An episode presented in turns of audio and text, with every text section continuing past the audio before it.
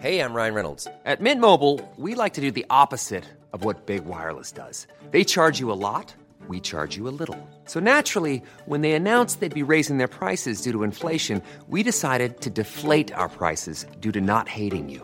That's right. We're cutting the price of Mint Unlimited from $30 a month to just $15 a month. Give it a try at mintmobile.com slash switch. $45 upfront for three months plus taxes and fees. Promo rate for new customers for limited time. Unlimited more than 40 gigabytes per month. Slows. Full terms at mintmobile.com.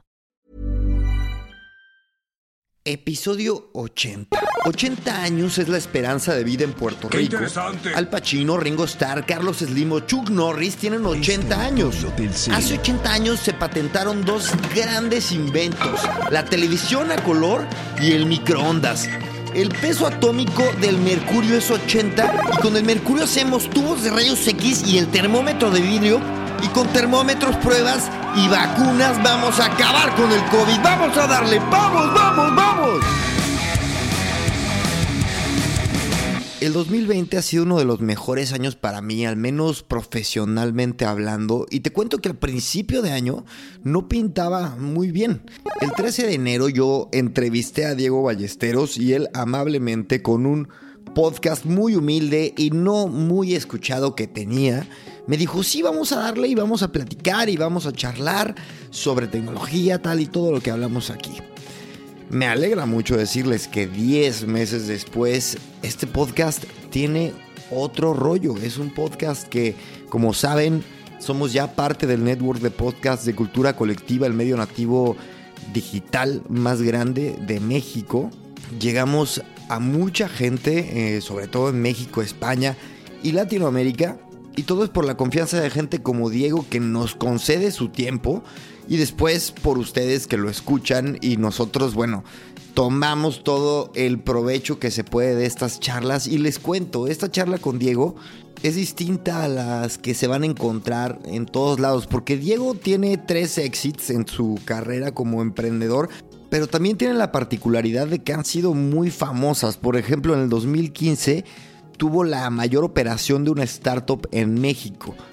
También Diego es bien sabido que es Business Angel de Cabify, de People y de otras grandes empresas. Y entonces casi siempre se habla de eso. El 13 de enero yo hablé de eso con Diego y les recomiendo la entrevista. Pero en este caso nos clavamos, nos metimos mucho en temas un poquito más profundos. Tratamos de analizar toda la circunstancia post-COVID en el mundo tecnológico, empresarial y nos fuimos también a lo personal.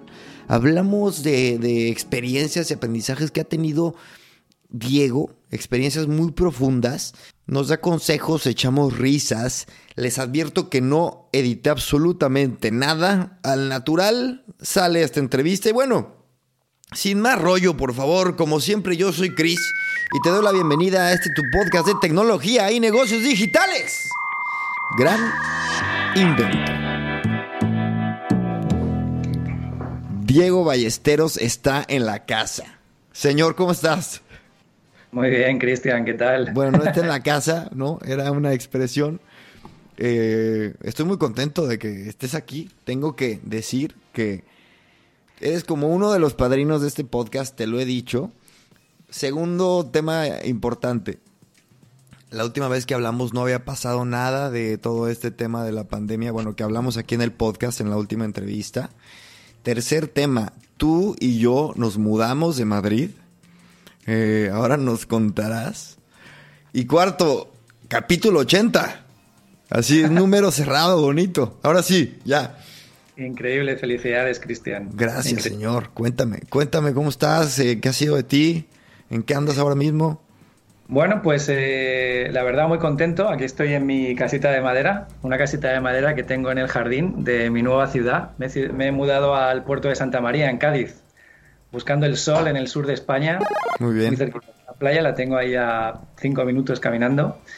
Y, y bueno, yo creo que es una de las cosas a las que nos ha llevado también este encierro, ¿no? La pandemia a todos nos ha removido un poco, a todos los niveles, y uno de ellos fue, bueno, yo siempre he tenido como proyecto de vida vivir en el sur, vivir en Cádiz, que me encanta, amo esta provincia, amo la ciudad, amo todo.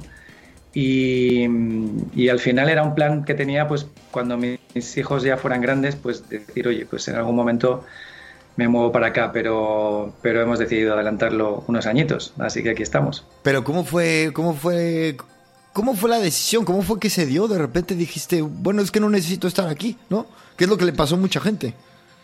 Sí, en realidad la verdad que al final el... yo, yo ya teletrabajaba antes de, la, del coronavirus. O sea, yo ya estaba acostumbrado al teletrabajo, pero es verdad que parecía que te sentías un poco anclado a tener que estar en, Madrid, en Barcelona, en Ciudad de México, en Bogotá, como en una de las grandes ciudades, ¿no? Porque parece mm. que las cosas suceden ahí.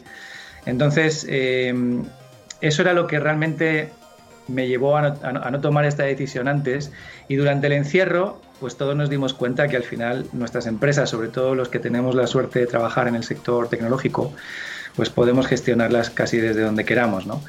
Y luego, por otro lado, pues también eso que te contaba antes, ¿no? Este, este momento de, oye, si yo quiero disfrutar de mi vida mucho más en un sitio más tranquilo, tener, estar cerca del mar y, bueno, pues tener una vida diferente, pues hagámoslo ya. Entonces, mi esposa y yo estuvimos hablando de ello. Eh, con los chicos fue un poco más difícil porque tengo, estoy en plena adolescencia, entonces mm. dejar Madrid es duro, pero ahora están entusiasmados igual con vivir acá, ¿no? Porque hay cosas que no tiene Madrid. Pues hacer surf, tener más libertad, eh, disfrutar mucho más de cada día, no sé, el sol, un clima espectacular, todo, ¿no? Fíjate que estaba escuchando a Scott Galloway, eh, un, un podcaster, no sé si lo conoces, es buenísimo, si no te lo recomiendo. Este, y hablaba precisamente que las ciudades van a tener un segundo auge. Muchísimo, en las grandes ciudades en todo el mundo hubo, o sea, emigración brutal. Y una de las predicciones, ¿no? Tú sabes que me encantan las predicciones. Este, las predicciones que vemos para después del COVID es que las ciudades tengan una una un segundo aire. Claro, mucha gente nos vamos a quedar fuera de las grandes ciudades, pero creo que yo sería optimista, pensando en, sobre todo en Madrid, que le tengo tanto cariño, Ciudad de México también gente lo está abandonando, pero va a regresar la gente que quiere y que tienes que estar ahí y a sumar y a cambiar, evolucionar, ¿no? Claro, claro que sí. Yo soy madrileño y, bueno, pues obviamente amo mi ciudad. Entonces, eh, por supuesto, disfrutaré muchísimo de las estancias que tenga en Madrid y mi plan de vida ahora antes era mi plan de vida era vivir en Cádiz, ahora mi plan de vida es quiero vivir entre Madrid y Cádiz, o sea, quiero combinar ambas ciudades y disfrutarlas de la misma forma, ¿no? Evidentemente ahora, pues siendo eh, papá de niños tan, tan jovencitos aún, pues debo estar donde está el colegio y permanecer acá, ¿no? Pero ya después la idea es combinar ambas ciudades, llevarme lo mejor de los dos sitios. Fíjate que cuando hablo contigo ahora mismo me remonta aquella vez que, charlamos de tantos temas eh, y, hablamos de, tocamos muchos temas y muchas cosas eh, se fueron dando y tú y yo nos escribíamos de, oye, mira, eh, mira esto que hablamos o mira tal. Este, puntualmente, vamos a tocar uno a uno más adelante, pero ¿cuál ha sido el, el cambio más grande eh, en tu vida profesional desde que hablamos? Ahora, evidentemente muchísimos, pero cuéntame. Bueno, ha habido varios, ¿no? Yo creo que lo primero, como a todas las compañías, la crisis del COVID nos pilló un poco desprevenidos.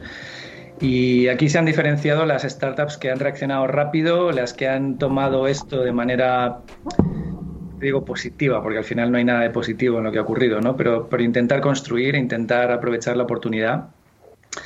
Y, bueno, pues ver que, hay que remar, o sea, que no puedes dejar quedarte con los brazos caídos, ¿no? Entonces nosotros en este tiempo eh, recuerdo a, a, los oyentes, a quien nos esté viendo, que mi compañía es Biwi, es un software para centros de wellness, de fitness, de belleza les ayudamos a gestionar sus citas, les ayudamos en, bueno, pues a profesionalizar un poco su gestión, a digitalizarse y, como, como os podéis imaginar, eh, con la crisis del coronavirus, todos mis clientes tuvieron que cerrar sus instalaciones. Madre mía. Eh, ha sido duro porque desgraciadamente todos los días me encuentro algún centro que ya no va a volver a abrir sus puertas. Mm. Y es, esa sí es una realidad eh, bastante complicada que tenemos que vivir, ¿no? ¿Qué es lo que hicimos? Lo primero fue, oye, ¿cómo podemos ayudar? ¿No? Bueno, pues vamos a intentar apoyarles. Si tienen que cerrar, si no tienen ingresos, pues, pues apoyémosles a nivel económico de la manera que sea posible. Segundo, vamos a desarrollar eh, muy rápido herramientas para que puedan dar clases online, para que puedan dar cursos, talleres, hacer eventos, webinars. Y, nos pusimos, bueno, pues desplegamos a todo el equipo técnico a desarrollar Biwi Home, que, era, que se ha convertido en la funcionalidad con la que nuestros clientes pueden dar esas clases online o grabar cursos y talleres al final no era solamente conectarse a un Skype, a un Zoom o algo así. Al final, para Biwi tiene mucho más. El, profesional tiene que poder cobrar, tiene que poder agendar, tiene que hacer muchas cositas. O luego ellos mismos les decían, oye, tengo un problema, estoy dando una clase, la gente está en su casa, ellos necesito, necesito que me vean a mí, eh, yo necesito verles a ellos, pero necesito que no se vean entre ellos. Claro quiere cuidar la privacidad de su hogar, no es lo mismo que estén aquí en el centro, ¿no? Es muy cierto. fueron, desarrollos que tuvimos que ir construyendo según nos iban pidiendo los profesionales y la verdad que bueno, me siento súper orgulloso de, todo el equipo de Biwi que se volcó eh, fines de semana incluidos a sin descanso para poder apoyar eh, a nuestros clientes, ¿no? Y la verdad que salió muy muy bien. Pero entonces eh, has pivotado un poco el negocio.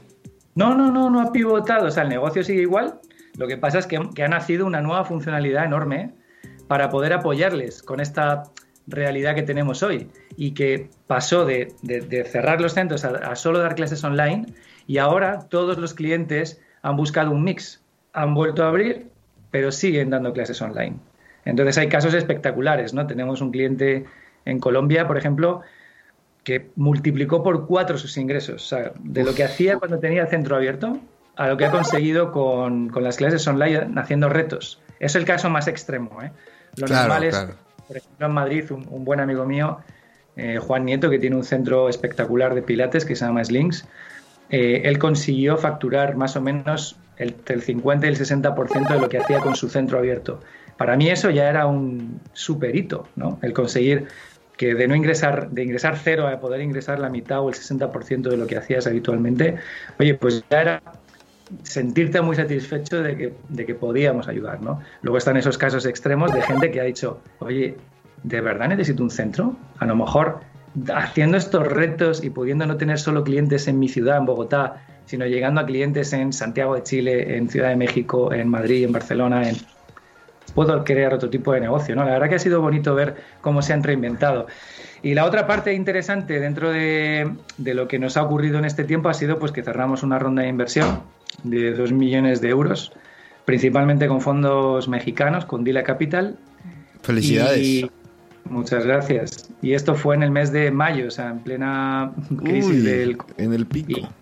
Y, la verdad que a, día de hoy todavía me sigo preguntando cómo fuimos capaces de poder convencerles en un momento tan duro, porque claro, una compañía que sus clientes están cerrados, no, no parece que sea lo más sexy ¿no? para un inversionista que quiere apostar por, por, una compañía SaaS, pero bueno, la verdad que me siento feliz y, muy contento del apoyo que hemos recibido de todos nuestros inversores porque, porque han apostado por el proyecto en el largo plazo, han apostado por el equipo, han apostado por, bueno, pues por todo esto, por nuestra reacción ante la crisis y, bueno, en definitiva, estos han sido los grandes cambios ¿no? y las novedades de este periodo. Yo creo que todos vivimos, este, los que más, más cercanos aún, los que nos dedicamos a la tecnología, vivimos esto también, este, viendo, yo, yo recuerdo mucho ver lo que tú posteabas en Twitter, un poco lo que pues gente que sigo y gente que me interesa, y yo sí recuerdo haber sentido miedo, personalmente sí dije, o sea, me voy a, me voy a la calle, me voy a, terminar en la calle. Eh, ¿Tú llegaste a sentir miedo a ese nivel? Uf, eh, sí, la verdad que, o sea, mi, mi impacto con el COVID fue como muy extremo, porque yo estaba en Miami, llegué, aterricé, no sé, el 12 de marzo en Madrid, después de como tres semanas que había estado ahí en Estados Unidos. Llego a Madrid, según llego, nos encierran, al día siguiente ingresan a mi mamá, mm. que fue de la, mi mamá pues con casi 80 años y, una serie de patologías pues que hacían muy difícil que pudiera salir de, ello, ¿no? Sí. Salió, afortunadamente, gracias a Dios, pues, pues eh, mi mamá lo superó, pero, pero claro, todo, toda la sensación, nada más aterrizar de encontrarme esto, de ver, oye, qué va a pasar con nuestros clientes, qué va a pasar con, no sé, fue, la verdad sí sentí miedo en general, ¿no? Y poco a poco al final yo creo que pues, pues yo creo que la resiliencia pues ha, nacido en mayor o menor medida en cada uno de nosotros y, hoy, hoy yo me siento tranquilo y me siento bien, pero sí que han sido meses en los que a mí se me ha pasado de todo por la cabeza, como te puedes imaginar. Yo me acuerdo, me puse a, yo me puse a trabajar 14 horas diarias. mi reacción fue volcarme totalmente al trabajo. Igual, igual. Mm. Y me acuerdo, entrevisté en esos meses a Miguel Arias de Telefónica eh, un crack. Y hablábamos de, los productos que iban a sobrevivir, ¿no? Y este, los que iban sobre todo a, a, hacer el futuro. Y tocamos el tema de la antifragilidad. Y se me hizo muy interesante, como ahora empezar a desarrollar desde aptitudes hasta productos y, lo que sea, desde, desde esa perspectiva de que, bueno, en cualquier momento se te cae una línea de negocio, pero tienes otra y al final ese se, te, conviertes en antifrágil. Em, claro. Tú, tú estás, estás, te has acercado a ese concepto y, a, y un poco darte cuenta de que, mierda, somos muy frágiles. ¿Cómo has, cómo has abordado ese tema? Bueno, yo la verdad que em, una de las novedades también, que esta se me ha olvidado comentarla, yo tenía previsto iniciar mis primeros pasos con mucha prudencia en mercados eh, angloparlantes, ¿no? Eh, principalmente Estados Unidos, Reino Unido, Australia, pero principalmente Estados Unidos. Iba a ser casi un test en 2020 y nos vimos obligados a, bueno, pues a tener que invertir mucho en producto. De hecho, ampliamos el equipo de tecnología en un montón de ingenieros para decir, oye, pues si la actividad comercial, si la actividad del sector en general pues va, a reducirse, necesitamos sentir que el año 2020 eh, ha sido productivo. ¿no? Entonces, apostemos fuertemente por el producto, no solamente con todo este tema de clases online, sino apostemos fuertemente por prepararnos mucho más para el mercado gringo, para el mercado eh, de Reino Unido, para el australiano y seamos capaces de afrontar eh, el último cuarter, ¿no? O 2021 con una fortaleza mucho mayor. Ese es un poco el, hacernos sentirnos menos frágiles diciendo, vamos a tener un producto más fuerte, vamos a abordar más mercados, vamos a tener a nuestros clientes más contentos porque les hemos dado herramientas con las que poder facturar y de alguna manera eso nos ha hecho sentirnos bien durante estos meses tan complicados. O sea, es un poco así de nuestra jugada. Y en general en el, en el gremio tecnológico, creo que obviamente eh, hubo un momento de shock en general, pero después nos empezamos a dar cuenta que, que, bueno, y también somos más requeridos de lo que éramos. O sea, y eso es una realidad. O sea, dimos en, en todo el mundo, en todas las industrias, la gente se dio cuenta que es cuestión de ya se tiene que digitalizar todo el mundo. O sea, sea restaurante, seas consultorio, tengas un lugar de pilates, a ver cómo le haces, ¿no? Y este, ¿Cómo te ha impactado este tema también en tu equipo? O sea, me acabas de decir que estás creciendo el, equipo. Em, ¿Qué sucede? ¿La gente busca algo que los llene más o se te han encarecido los sueldos? ¿Cómo ha reaccionado los recursos humanos? Vamos. Bueno, nosotros estamos contratando, pero hay otras empresas que están despidiendo, como te puedes imaginar, ¿no? Entonces, eh, bueno, yo creo que ha habido un abanico de oportunidades interesantes de gente muy top eh, que trabajaba en otras compañías tecnológicas que quizá no han afrontado tan bien o no han podido afrontar tan bien la crisis, claro. Eh, como nosotros hemos podido hacer. Y, y, hay mucho talento que se ha quedado descolgado de estos proyectos, ¿no? Por tanto, yo creo que eh, no ha habido un gran crecimiento salarial, yo creo que al contrario, o sea que se han mantenido los salarios, pero se ha podido acceder a un talento que antes no estaba disponible. Y eso sí ha sido, eso es una realidad en casi todos los mercados, ¿no? Por tanto, había que aprovechar también, esa es una nueva oportunidad que se daba, ¿no?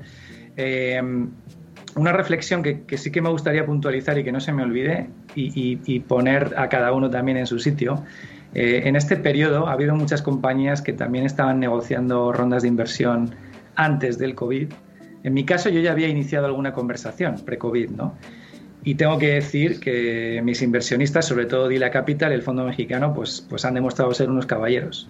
Pero tengo compañías, algunas de ellas participadas mías o algunas de amigos míos, que con term sheet incluso firmados, los inversionistas se han echado atrás. Y eso, pues es todo lo contrario, es no ser caballero, no ser, eh, bueno, pues ético con tu profesión, ¿no? Entonces, eh, desgraciadamente he vivido casi en primera persona con algunos amigos muy cercanos situaciones muy difíciles y el venture capital pues ha demostrado cada uno lo que es, ¿no? Y desgraciadamente todavía no se está viendo, pero hay muchas compañías que han sufrido y no sé qué pasará con ellas finalmente, pero han sufrido mucho. Madre, sí, a ver, mucho sufrimiento en todos, en todos los aspectos, este, ha tocado pasar y y a ver, es, era interesante cuando hacíamos estas predicciones, porque yo, si, no, si mal no recuerdo, hablamos en enero. Era un poco interesante ver lo que venía para este año, que evidentemente nos habremos equivocado en muchísimas cosas. Pero sí recuerdo que no éramos tan pesimistas cuando hablábamos de los cuatro grandes, ¿no? De eh, el tema de la privacidad con Facebook, el que ese de hecho para ti era uno de los de los puntos más que más te preocupaban, el tema del monopolio con Amazon y ahora vemos que ha crecido el poder de, las cuatro grandes, que me faltó decirte Apple y Google. Eh, ¿Cómo te sientes con respecto a estos, a estos cuatro issues, este, bueno, estas cuatro empresas con sus issues determinados, ahora que las cuatro se han fortalecido? Pues la verdad, no sé, tengo un sentimientos encontrados, si te soy sincero, porque cada vez tienen más poder efectivamente a todos los niveles, no solamente económico, y pues no sé, me da, me da, esto sí, esto sí que me da miedo, ¿eh? Entonces no quiero ser tampoco eh, súper pesimista, pero bueno, e, e, este documental de Netflix, no recuerdo el nombre ahora mismo, el de la privacidad. social Dilemma. El, el, el, dilema social que, que, presentan estas compañías, no sé, a mí mm, a quizá, el, quizá el documental es un poco extremo, ¿no? Quizá, pero eh, sirve para poner sobre todo para la gente que no está en el sector tecnológico o para los que tenemos eh, hijos ya en edad adolescente que deben entender que no pueden entregarse así de esa manera a, las plataformas sociales de manera absolutamente em, pues descontrolada, porque es absolutamente descontrolada cómo participan los chicos hoy en las redes sociales, pero a nivel en general empresarial, siempre los que hemos estado en el sector y llevamos tantos años, temías que las grandes compañías acabasen entrando en tu sector, porque si entraban era como estoy muerto. Y en este momento esa sensación es casi aún mayor, porque pueden hacer lo que quieran, pueden hacer casi lo que quieran. ¿no? Entonces es, es difícil eh, sentirte, esa, esa, situación de David contra Goliat es como que se hace cada vez, tú eres un poco más chico y ellos son un poco más grandes. Por lo tanto, los que intentamos emprender en este sector, bueno, pues cada vez tenemos que ser más valientes y luchar con nuestro ingenio y con nuestra capacidad para, para destacar ¿no? y para seguir ahí eh, teniendo un espacio. Ya. A ver, yo lo que creo es que a mí me da gusto que han tenido el Congreso de Estados Unidos los llamó, ¿no? Yo sí, yo sí veía que hubiera un, una llamada de atención y veo inminente que, que haya un, un, rompimiento de todas las empresas y a todas las veo conscientes. O sea, te estoy hablando de, de, de, sobre todo Amazon y, y Google a Facebook lo veo muy resistente. Pero bueno, ya, ya veremos qué pasa. Eh, estos temas es importante hablar, es importante hablarlos. O sea, y es algo que, yo trato de tener como constante en este podcast, que lo hablemos, ¿no? Ya sí, sí, nos, nos iremos enterando qué sucede. Y otro tema que hablamos fue el mundo cashless, la desaparición del dinero en efectivo. Hace dos programas tuve al director general de Visum, que nada más el mes de agosto movieron 100, movieron mil millones de euros. Nada más en agosto. Evidentemente, está de más decir que el mundo cashless ha explotado.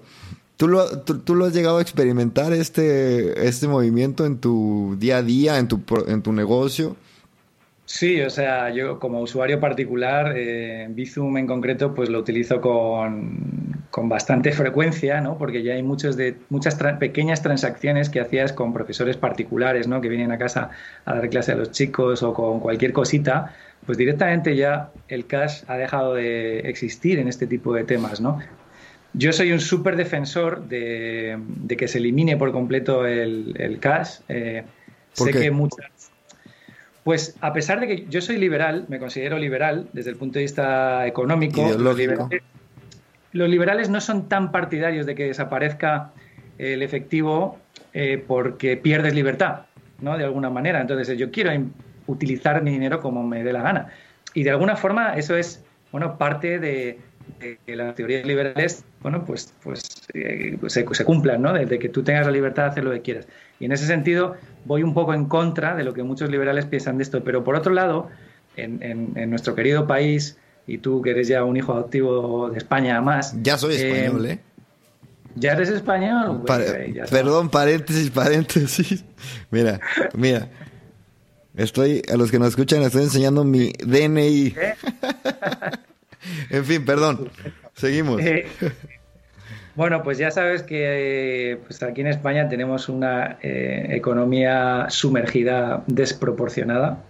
Entonces, yo pensando en mi país en este momento, creo que le haría más bien que mal el que se eliminase el dinero en efectivo. Es verdad que se buscarían otras alternativas para poder eh, utilizar esa economía sumergida, pero ya se pondría un poquito más difícil. Entonces, no le veo ninguna utilidad a que exista el dinero en efectivo.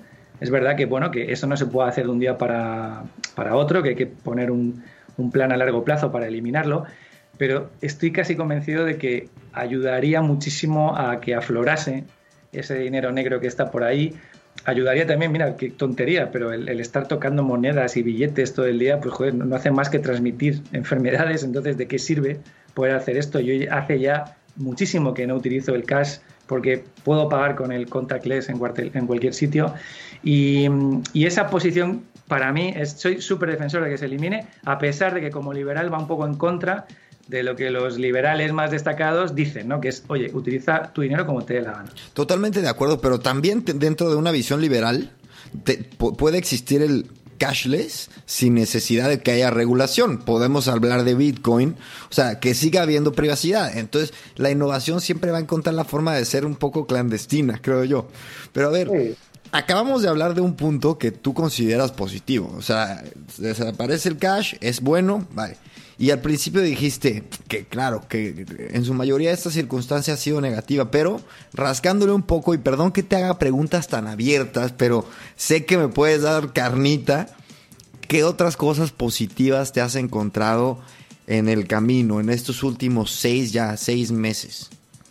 ¿En cuanto a qué? ¿En no, no, no, en cuanto a lo profesional, en cuanto al desarrollo de, incluso al desarrollo este, cultural, eh, social. Bueno, hay una cosa tremendamente positiva, por ejemplo, nuestro, mi, segundo, mi segundo hogar, ¿no? mi segundo país, que es México, como bien sabes. Sí. Eh, tanto México como España, pero sobre todo en México, culturalmente estábamos anclados a que cuando querías hacer un negocio, grande, chico o como fuera, era casi obligado el vernos presencialmente, ¿no? Sí.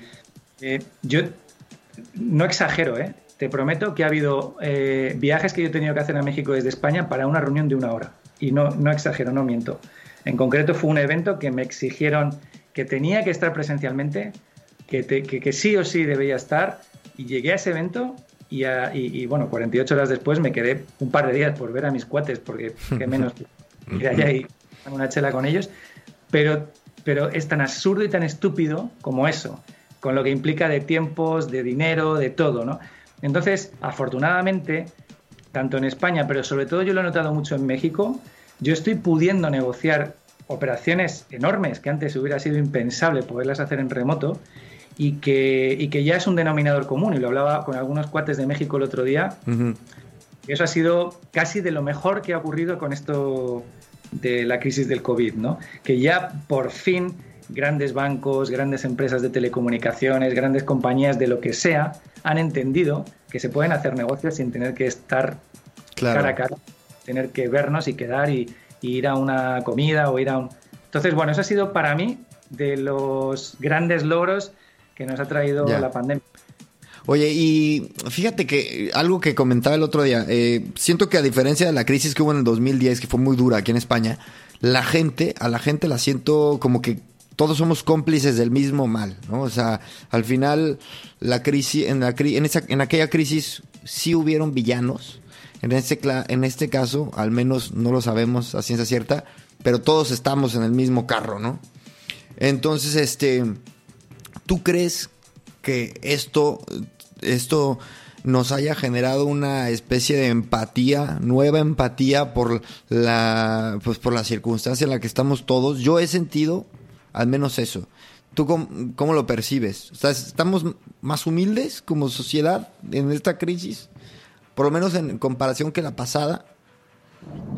Bueno, no sé. Yo creo que hay muchas lecturas aquí, ¿no? Yo creo que sí que hubo un primer paso hacia ser un poco más humildes en el inicio, ser más solidarios, ser más empáticos, ser más resilientes, ¿no? En general ha habido como un montón de cosas positivas, todas ellas, ¿no? que, que afloraron durante la primera etapa de la, del confinamiento, pero poco a poco al final el ser humano vuelve a su realidad egoísta, inconformista y, bueno, y de alguna manera de no aprender y tropezar con la misma piedra, ¿no? Porque me explico. O sea, en el caso, por ejemplo, de esta segunda ola, ¿no? Yo creo que habría sido quizás sencillo el respetar una serie de normas básicas y el, y el entender que si volvían a tener que encerrarnos y si volvían a tener teníamos que llegar a una situación como ha llegado ahora, por ejemplo, Madrid, pues vamos a destrozar y le vamos a dar la puntilla a muchos pequeños empresarios que lo han pasado muy mal, que son los que peor lo han pasado en, en, todo este encierro y que vuelven a sufrir. ¿no? De hecho, los negocios de la noche, los negocios de la hostelería, los de la noche adiós, los de la hostelería en Madrid ya pierden las cenas. Eh, entonces, no hemos sido lo suficientemente conscientes de que había que tener mucho más cuidado y de que había que ser mucho más eh, empáticos con el sufrimiento ajeno. Entonces, aquí hay muchas lecturas ¿eh? y, eh, muchas formas de enfocar y de entender todo lo que ha ocurrido, pero yo creo que con el tiempo todo ese aprendizaje y todas esas cosas buenas que surgieron en el inicio de la pandemia se olvidarán y yo creo que no terminaremos salvo en, raras, en raras excepciones y en unas cuantas personas, volveremos a lo de siempre, porque el ser humano es así de idiota. ¡Joy, madre mía! Yo estaba buscando un brillo. No, no, no. Para ti este 2020, muchos ya lo dan. Eso te iba a decir. Y, te voy a explicar una cosa mía particular, ¿eh? Yo en la mía particular, como, como ser humano, sí que he tomado decisiones de vida que van mucho más allá de decir me voy al sur y me voy al puerto de Santa María a vivir en un maravilloso lugar como es Cádiz. No, o sea, yo he tomado decisiones vitales. O sea, yo he entendido que debía transformarme en una mejor persona con todo esto. Una mejor persona en la relación con mi familia, en la relación con mis amigos, en, la, en mi relación profesional y lo que quiero obtener de cada día que estoy, gracias a Dios, en este mundo, ¿no? Y en eso sí me ha cambiado mucho y creo que a otras personas también. De hecho, en esta misma zona donde estoy viviendo se han venido no sé cuántos emprendedores, o sea, y todo casual, o sea, me los he ido encontrando por aquí poco a poco y las conversaciones que hemos ido teniendo han ido por ahí. Pero desgraciadamente, lo que creo que pasará de manera más común es que esos cambios tan enormes que podían darse a nivel de humanidad, desaparecerán. Cuando todo esto, cuando todo esto desaparezca, volveremos a lo de siempre, por desgracia. Pues yo, mira, yo creo que eh, no es, obviamente no es comparable, pero sí creo que sucesos mundiales como una guerra mundial, por ejemplo, dejan una huella, dejan una huella, y yo creo que la huella, al menos a los que nos ha tocado, este, yo creo que nos toca también, pues, un poco recordar, ¿no? No, yo creo que será importante y estará en nosotros, este, pues que esto no pase así, desapercibido, ¿no? Que no cuando, cuando llegue el día de la vacuna, digamos, venga, pues ya, seamos unos hijos de puta otra vez. ojalá, ojalá. Diego, nos toca, nos toca. Otro, otro tema que tengo que tocar contigo es el del podcast, evidentemente. Eh, desde que empezó el, confinamiento, perdón que siga tan pesado, pero nos tocó a la mitad, eh, desde que empezó el confinamiento, se han duplicado la oferta de podcast en España. O sea, hay mucha gente que dijo, yo voy a apostar por eso. Y no se ha duplicado el consumo, pero también ha crecido. Dime una, ¿tú, tú, tú has duplicado tu consumo? Deberías, ¿eh? No duplicado, yo creo que lo he multiplicado por 10 probablemente. O sea, yo ya era eh, consumidor brutal de podcast en general, me encanta, porque yo no, recuerdo si lo hablamos en aquella conversación, pero, pero yo en particular, o sea, me, me, parece que sí, o sea, yo siempre he amado la radio, ¿no? O sea, de todos los medios de comunicación, amo la radio, o sea, me encanta cuando me hacen una entrevista en un estudio, llego, veo el micrófono, me pongo los audífonos, eh, eh, no sé, todo, todo, todo lo que se respira cuando estás en un estudio de radio, que al final tiene muchos paralelismos con los podcasts, ¿no?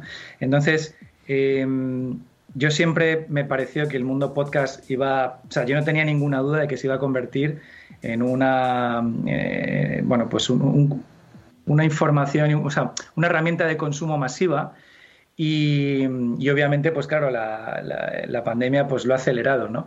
Eh, para mí tiene toda la magia que tenía la radio, pero con muchas más ventajas, ¿no?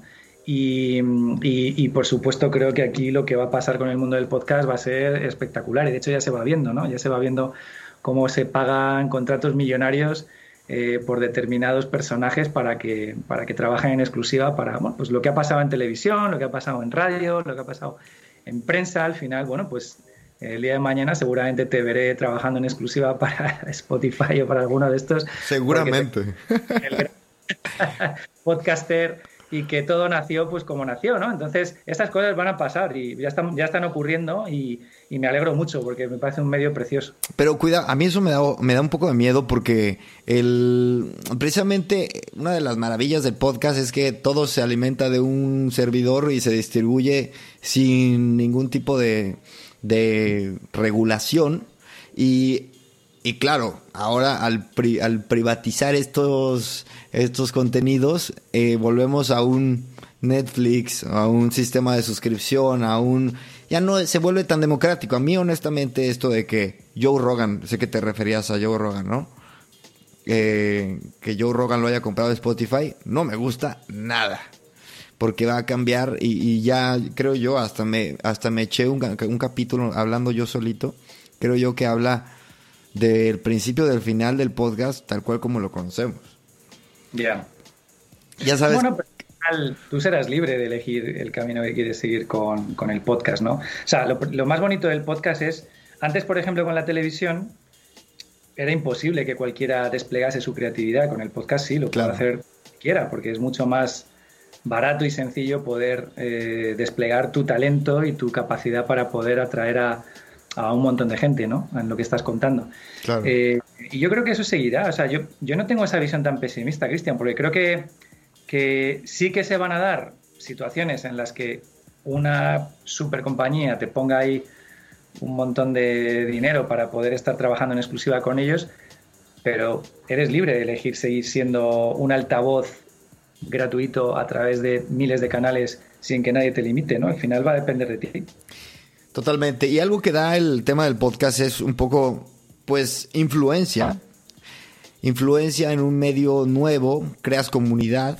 Y yo lo que, lo que sé y he observado de ti, Diego, es que tú tienes una influencia en el mundo del entrepreneurship tecnológico, pues importante. O sea, puedes, incluso te lo puedo decir conmigo, eh, me diste un, un poco esa validación de que con el podcast y la verdad me facilitó un poco el moverme, el crecimiento y tal. Y este, y también en Twitter lo vemos, ¿no? Sacas algo al, al tema y, y, puede generar, eh, desenlazar una conversación, ¿no? Tú eres consciente y si lo eres, ¿cómo llevas este tema de saber que tu voz tiene cierta resonancia en el, en el mundo del, del emprendimiento tecnológico? Bueno, ya son 23 años emprendiendo, ¿no? Yo empecé en el 97, como sabes. Eh, es verdad que he intentado, pues, construir mi historia como emprendedor y mi historia como persona, de alguna manera, con los valores que me transmitieron en casa, ¿no? Y es humildad, honestidad y, creo que las cosas básicas que, cualquier ser humano debería tener, ¿no? Esa humildad, esa honestidad y esa cercanía que he tenido en, en todos los momentos de mi vida. Cuando fracasé con mi primer proyecto y cuando me ha ido muy bien porque he hecho varios exits o, he llegado a un punto determinado que es lo que muchos emprendedores tenemos ahí como meta, ¿no? Cuando empezamos un proyecto. A mí no me ha cambiado nada y yo creo que de alguna forma la gente que me conoce de toda la vida lo sabe y eso me ha hecho ganarme pues el respeto de muchos de ellos, no solamente de compañeros y colegas emprendedores, sino de inversores y de gente en general ¿no? que, me, que me ha seguido en estos años. Es cierto que me han llegado alguna propuesta para poder eh, trabajar ¿no? con, ese, con ese activo que, que, ya pues está ahí. Mm, yo en este momento pues eh, me debo a Biwi, me debo a, a, pues a la apuesta que estoy haciendo por este proyecto, lo primero como emprendedor y lo segundo por el sentido de la responsabilidad que tiene la gente que ha confiado en ti, ¿no? invirtiendo ahí una lana. Y, y, bueno, pues eh, yo creo que yo creo que si en el futuro tengo pensado poder hacer algo en este sentido, cuando, porque Biwi, creo que lo hablamos la otra vez, era mi último proyecto como emprendedor, como, como founder, ¿vale? De un proyecto, o sea, yo ya no como founder de un proyecto, o sea, quiero seguir activo y quiero ayudar a otros emprendedores, es lo que más me gusta, siento que aporto mucho valor en muy poco tiempo, intento todas las semanas seguir sacando un ratito para poder apoyar a uno u otro que me pide ayuda y, eso lo hago como porque creo que lo debo hacer. Y me gustaría transformarlo en, en, algo que, he pensado durante mucho tiempo y es el, el, poder ayudar a emprendedores que están en momentos eh, muy difíciles. Y cuando hablo de momentos muy difíciles, hablo de emprendedores eh, que la situación de su compañía le ha llevado a una crisis de ansiedad tremenda, mm. le ha llevado a una depresión, le ha llevado a... O sea, es un campo que no se ha tocado, es un campo que, bueno, pues mm, creo que está muy presente en muchos más emprendedores de los que, nos creen, de los que pensamos, pero que está oculto. Y es un mal demasiado común en el mundo del, emprendedor que te lo comes en, silencio. Creo que necesitamos que se cree un altavoz para ayudar a, un montón de emprendedores que atraviesan momentos complicados. Porque... Entonces... Sí, perdón, perdón. Sí, no, no. Básicamente ese es el mensaje, ¿no? Yo creo que, intentar darle un, un altavoz a un problema del que no se habla. Incluso es como parte del glamour de ser emprendedor. Es, estúpido, pero es real. Eh, el, emprendedor presume mucho de, sus jornadas laborales, que son absurdas, y es parte como de la cultura que, que, al final, claro, es peligroso, es un peligro trabajar tanto, ¿no? Es una. Voy a coger el. Me estoy cociendo, ¿eh? está aquí. No te preocupes. Maravillosa, pero necesito poner el aire acondicionado. Es una cabañita, ¿no? es una cabañita. Estoy aquí de, lujo, pero madre mía. Entonces, sí, o sea, odio el postureo del emprendimiento. Lo odio. O sea, parece que todo es perfecto, que eres súper feliz, que trabajar 14 o 15 horas todos los días de media eh, eres un superhombre, es estúpido. Y todos hemos pasado por ahí, ¿eh? me incluyo. Sí. Y me considero más pendejo de todos, precisamente porque, porque eso es estúpido, no sirve para nada y no aporta nada. No aporta nada bueno como lección a esos nuevos emprendedores. Es súper importante que puedas equilibrar tu vida personal, tu ocio, tu parte profesional y la hagas eh, de manera ecuánime, ¿no? Y que puedas construir una vida en la que haya espacio para todo porque lo hay. ¿Vale? Igual que es igual de estúpido que, parezca que el ganar dinero por un exit ya vas a ser el tipo más feliz del universo y yo pues aprovecho este canal para ahora decírselo a todo el mundo. No, eso no, o sea, lo, realmente el dinero no da la felicidad, de verdad es un hecho y una realidad. O sea, yo he vivido, he hecho tres exits, además han ido creciendo, el último fue una muy buena operación en México, y después de vivir todas estas experiencias, puedo asegurar que ese no es lo que te va a hacer más feliz en la vida. Evidentemente, claro, eh, estar tranquilo financieramente ayuda, ¿no? El poder saber que, oye, voy a poder tener mis básicos cubiertos. Pero precisamente lo que se necesita en la vida es tener tus básicos cubiertos. Y tus básicos son un hogar cómodo, poder viajar de vez en cuando, poder salir a comer a algún sitio que te apetezca y no mucho más. O sea, realmente no hace falta mucho más. entonces, entonces creo que perdemos un poco el norte y hacemos bastante daño a la nueva generación de emprendedores que viene con fuerza y que en los últimos años hay cierta obsesión en esa cultura del pelotazo, en esa cultura de intentar ganar dinero muy rápido con una.com y eso pues no me gusta. no me gusta. ¿Qué, otras cosas del postureo no, no, te gustan y qué les dirías a los que vienen? Ya que nos agarramos ahí, que estoy totalmente de acuerdo, hay muchas cosas que, que están, están equivocados, ¿no? Y yo ya tengo mis añitos de experiencia para irme dando cuenta. Bueno, pues yo creo que al final el, que sí, en las redes sociales, sobre todo, no sé, yo solo tengo Twitter, como sabes, no tengo Facebook, no tengo Instagram, estoy muy lejos de cualquier red social, solo Twitter porque, bueno, me divierte y me, entero de todo muy rápido. Pero a veces es, se me hace, ¿sabes? Que se, se me hacen bolas, ¿sabes? muchos de los comentarios que leo de muchos emprendedores eh, sentando dogmas sobre cosas o haciendo ver lo felices que son o lo perfectos que son o lo maravillosa que es su compañía o no sé, o sea, falta humildad, falta sinceridad y, y en ese sentido creo que precisamente por este tipo de cosas luego la gente, el golpe es mucho más duro cuando, cuando se encuentran con la realidad de lo que es emprender, porque emprender es, es, jodido, es muy difícil, es muy difícil, hay muchos más momentos malos que buenos. Entonces, eh, creo que es muy necesario que cualquier persona que vaya a emprender esto lo entienda, que sepa si eres una persona que vale para emprender o no, y luego que, si al final decides emprender, la humildad sea un poco tu bandera, para lo bueno y para lo malo. Oye, si te van las cosas mal, no pasa nada, aprende de ello. Y si te van bien, no te subas a los altares ni pierdas un poco el norte por el hecho de que has tenido suerte en la vida, porque al final, que tampoco se nos olvida ninguno, los que hemos podido triunfar con alguno de nuestros proyectos, hemos tenido una dosis enorme de suerte. conozco montones de emprendedores, amigos míos muy directos, que son mejores que yo, que han luchado probablemente más que yo y que no les ha ido bien.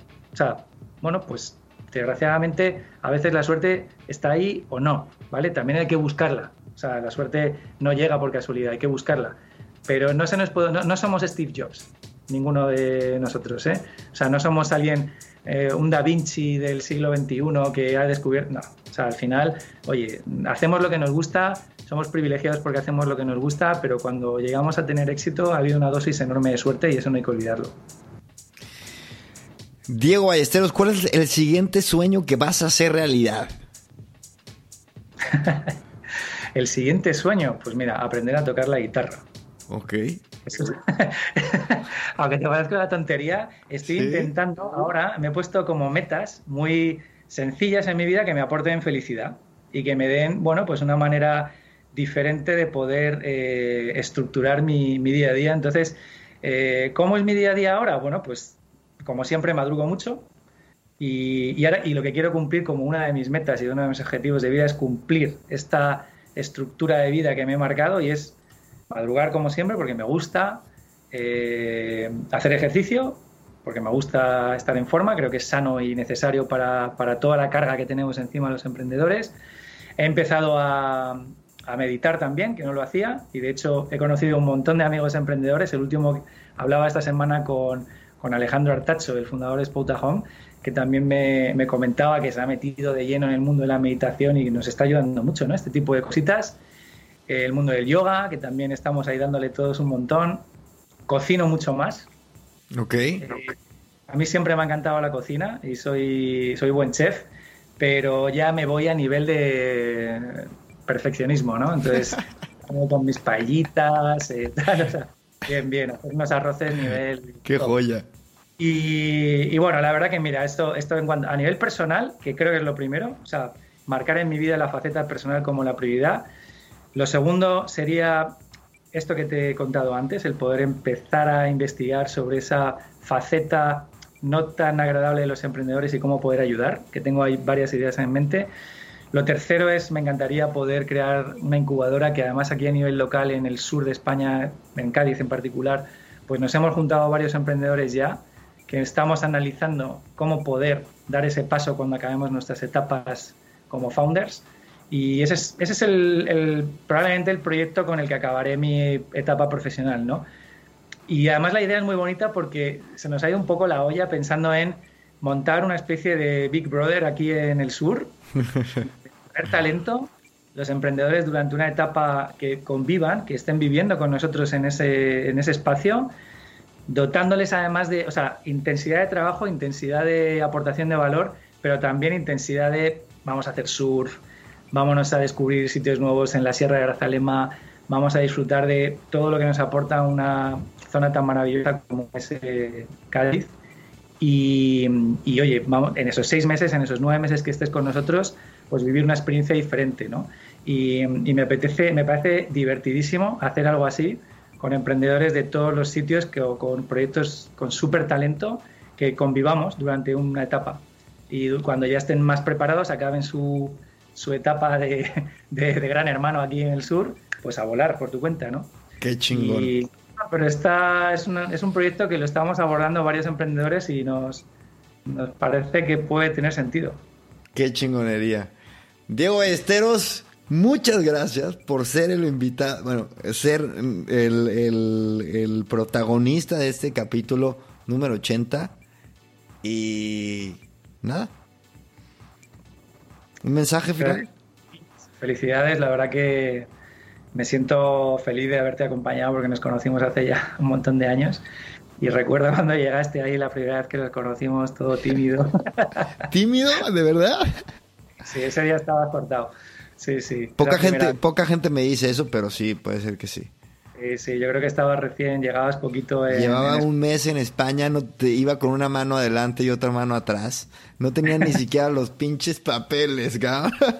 Pero sí, sí, sí, la verdad es que eso se agradece mucho y, eso, ese tema que tratas de, la humildad, eh, se nota y, al final, como dice Maya Angelou, esta famosa frase de uno no va a olvidar lo que le dijiste, va a olvidar lo que, lo que hiciste, pero no va a olvidar cómo lo hiciste sentir y ah, ya me puse romántico, ¿no? Pero en aquel entonces y también en el momento del podcast, este se siente, o sea, cuando hay un gesto buena onda, pues se siente y, y, se lleva. Así que, otra vez, insisto, gracias totales. gracias a ti por invitarme, Cristian, y te deseo muchísima suerte, que sé que ya, ya se te ve, se te ve, cabrón, cuando estás ahí eh, delante de cualquiera de tus entrevistados, que me encanta porque, porque te sigo fielmente y se te ve que tienes la madera para poder triunfar aquí. Lo vas a hacer muy bien. Eso chingada madre. Un aplauso, por favor. bueno, nos despedimos de todos. Eh, esto fue Diego Ballesteros en otro capítulo de su podcast de tecnología y negocios digitales. Gran invento.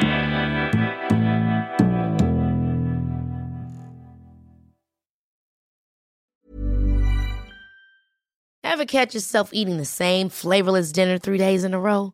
Dreaming of something better? Well, HelloFresh is your guilt-free dream come true, baby. It's me, Kiki Palmer.